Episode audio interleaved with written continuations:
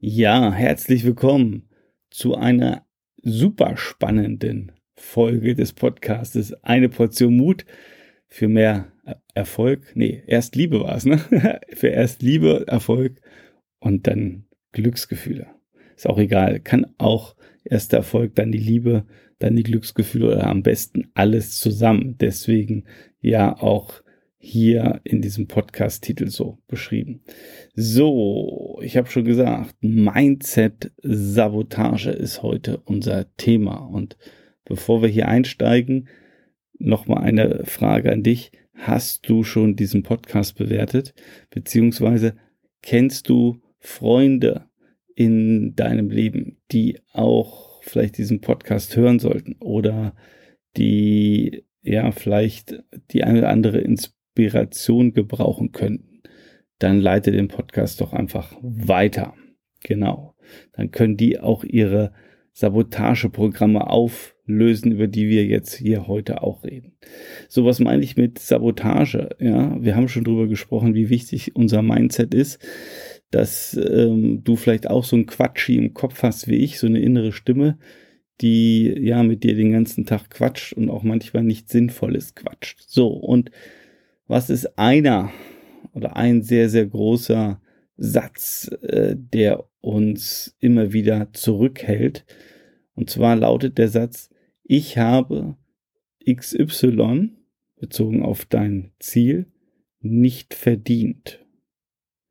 Ich habe XY, also ich habe etwas nicht verdient. Also beispielsweise, ähm, was ich erst letzte Woche in einem Coaching herausgearbeitet hatte, mit jemandem, ich habe eine glückliche Beziehung nicht verdient. So, und jetzt wirst du vielleicht im ersten Schritt sagen, hä? Warum ist denn das jetzt so wichtig? Ja, warum ist das so wichtig? Wenn wir so einen Satz in uns drin haben, ja, ich habe eine glückliche Beziehung nicht verdient, dann fängt die Sabotage an. Ja, und das sind, das sind unbewusste Sätze, ja, das sind Glaubenssätze, äh, die in uns drin sind, ähm, die auch in unserem Unterbewusstsein drin sind. Und ich, du erinnerst dich, ich habe eine Folge mal über Unterbewusstsein, Bewusstsein geredet. Vielleicht nochmal zur Wiederholung. Unser Unterbewusstsein ähm, ist sozusagen das Programm, das unser Leben steuert. Also Wissenschaftler sprechen immer wieder davon, dass je nachdem, wie man fragt, 85 bis 95 Prozent von dem, was wir tun, von unserem Unterbewusstsein gesteuert wird. Ja. Ähm, also wenn du da nochmal tiefer reingehen willst, hör dir nochmal die Folge an. Ja, das heißt, unser Unterbewusstsein ist unglaublich mächtig. Ja, und wenn du jetzt in deinem Unterbewusstsein so einen Satz drin hast wie, ich habe es nicht verdient, so und so viel Geld zu verdienen. Ich habe es nicht verdient, erfolgreich zu sein. Oder, wie ich eben sagte, ich habe es nicht verdient, eine glückliche Beziehung zu führen. Dann wird dein Unterbewusstsein immer wieder etwas dagegen haben, dass du dein Ziel erreichst. Das heißt, es sabotiert dich. Es wird immer diesen Satz erfüllen, der in dir ist. Und da du es nicht verdient hast, ja, wird es auch mal in Erscheinung vielleicht treten, aber dann wird es dir wieder genommen werden, weil du es ja nicht verdient hast. Genau das gleiche, ich bin es nicht wert. Ja, ich bin es nicht wert, beispielsweise finanziell frei zu sein. Ich bin es nicht wert, erfolgreich zu sein. Ich bin es nicht wert, diese Frau oder diesen Mann, den ich mir vielleicht wünsche, vorstelle, an meiner Seite zu haben. Ich bin es nicht wert, ähm, in bestimmte Dinge zu erleben, was auch immer es ist. Also da gibt es ganz, ganz viele Varianten und Beispiele. Und selten ist uns das so bewusst und so klar. Und das ist wirklich so eine ja, tiefere Arbeit, sich da hineinzudenken, hineinzufuchsen. Was habe ich denn da für Glaubenssätze in mir? Und diese Glaubenssätze, oder was ist ein Glaubenssatz vielleicht nochmal? Ähm, äh, eine Glaubenssatz entspricht einer Überzeugung, wenn ich von etwas überzeugt bin.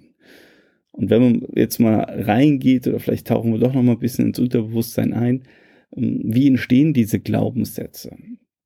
Ja, ein Glaubenssatz kann zum Beispiel entstehen, wenn ja Autoritäten uns etwas sagen. Also jetzt nehmen wir mal so ein klassisches Beispiel. Du bist vielleicht krank, äh, gehst zum Arzt und der Arzt sagt dir, es ist so und so.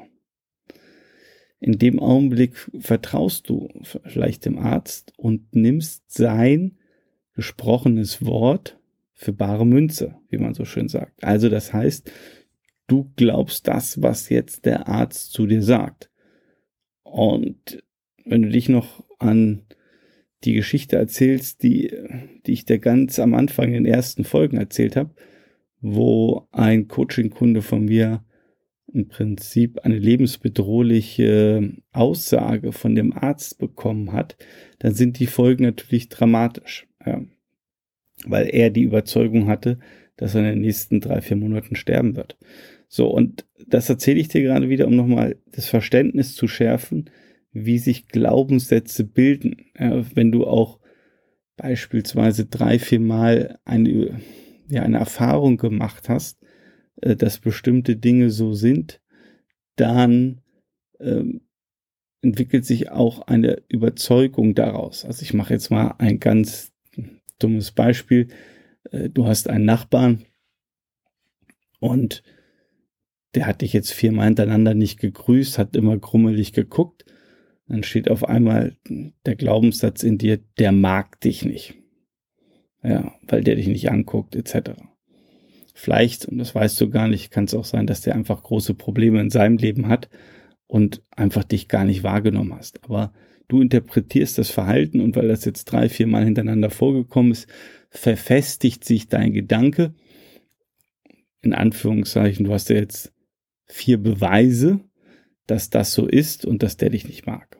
Ja, könnte ein Glaubenssatz sein. Der ist jetzt nicht so relevant oder nicht so wichtig, aber nur um dir nochmal ein Beispiel ähm, zu geben und vielleicht noch, noch ein paar andere Beispiele und Beispiele, die ich ganz, ganz schlimm finde weil ich sie so häufig erlebt habe. Ähm, du weißt ja, ich bin Papa und der Ben ist jetzt neun Jahre alt, also auf dem Spielplatz bin ich jetzt seltener, aber ich erinnere mich noch, ähm, als ich dann oft auf dem Spielplatz war, ähm, Rutsche hoch, Rutsche runter, schaukeln stundenlang, ähm, im Sand spielen, Burgen bauen etc. Und da trifft man natürlich auch andere Kinder und vor allen Dingen deren Eltern.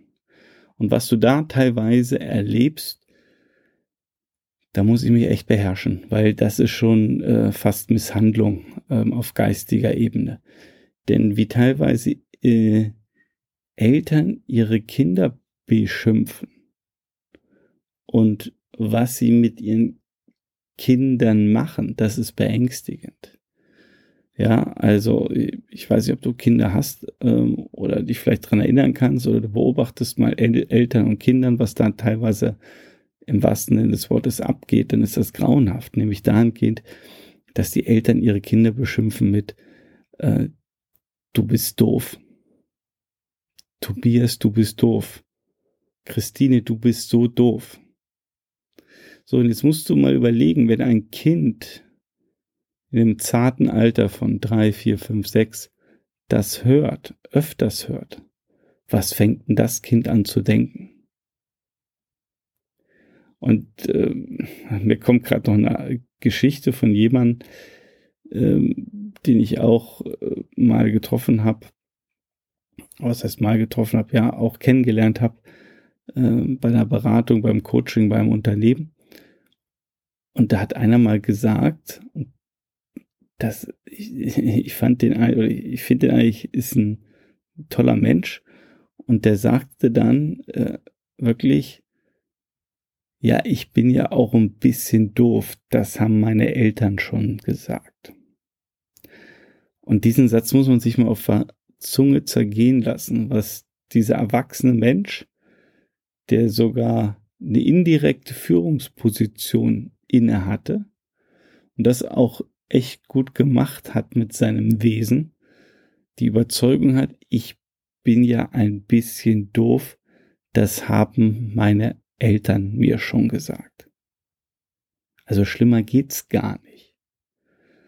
Weil du erinnerst dich vielleicht an den Satz aus der vorletzten Folge, du bist, was du denkst. Und wenn er meint, er ist doof, dann wird er zumindest mal das glauben und vielleicht nicht so handeln, als wenn er denken würde, ich bin ein schlaues Bürschchen. Und das meine ich so, was, was da so passiert. Ähm, noch ein Beispiel, das ist, ist mindestens genauso schlimm. Ähm, der Ben spielt jetzt ja nicht mehr auf dem Kinderspielplatz, aber dafür spielt er Fußball leidenschaftlich. Und wenn man dann den Genuss hat, dann so ein Fußballspiel zu erleben, wo dann ja die Mütter und Väter gucken und weiß ich nicht, der Meinung, glaube ich, manchmal sind, ähm, es ist gerade hier Bundesliga oder Champions League Finale. Und ich erinnere mich, äh, es ist schon so sechs, na, ist schon ein bisschen länger her, es war im Herbst, äh, an ein Fußballspiel, da hat ein Vater sein Kind von außen fertig gemacht, also vom Allerfeinsten.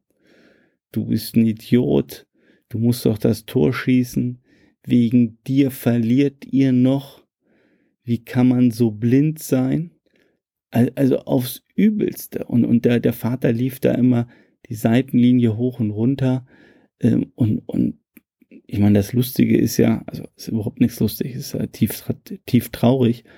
Aber die Kiddies, also ähm, ich meine, da muss man kein Prophet sein, um zu sehen, dass die Kinder, die da alle kicken, ähm, ja, einfach Spaß haben am Fußballspielen, aber auch keiner nur irgendwo in die Nähe von irgendeinem professionellen Fußballer kommt. Ja, also ich meine, da muss man nur drei Minuten zugucken, dann sieht man an den Bewegungsabläufen, äh, dass die einfach nur Spaß haben sollen, aber nicht mehr und nicht weniger.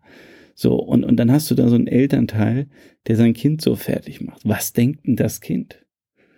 Und das prägt sich ja ein. Also deswegen erzähle ich jetzt hier gerade diese Beispiele. Es prägt sich ja ein in den Kopf des Kindes.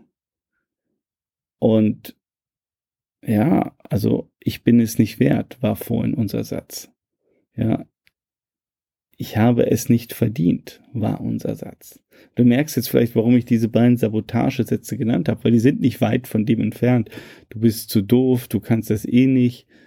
Ähm, oder was auch immer dann da so an Sätzen rübergeflogen kommt. Und ähm, da muss man auch, ohne jetzt da richtig reinzugehen, damit man da wirst du in diesem Podcast mit Sicherheit noch vieles zu hören, weil es so wichtig und prägend ist, ähm, was so, ja, wir alles in unserer Kindheit erlebt haben.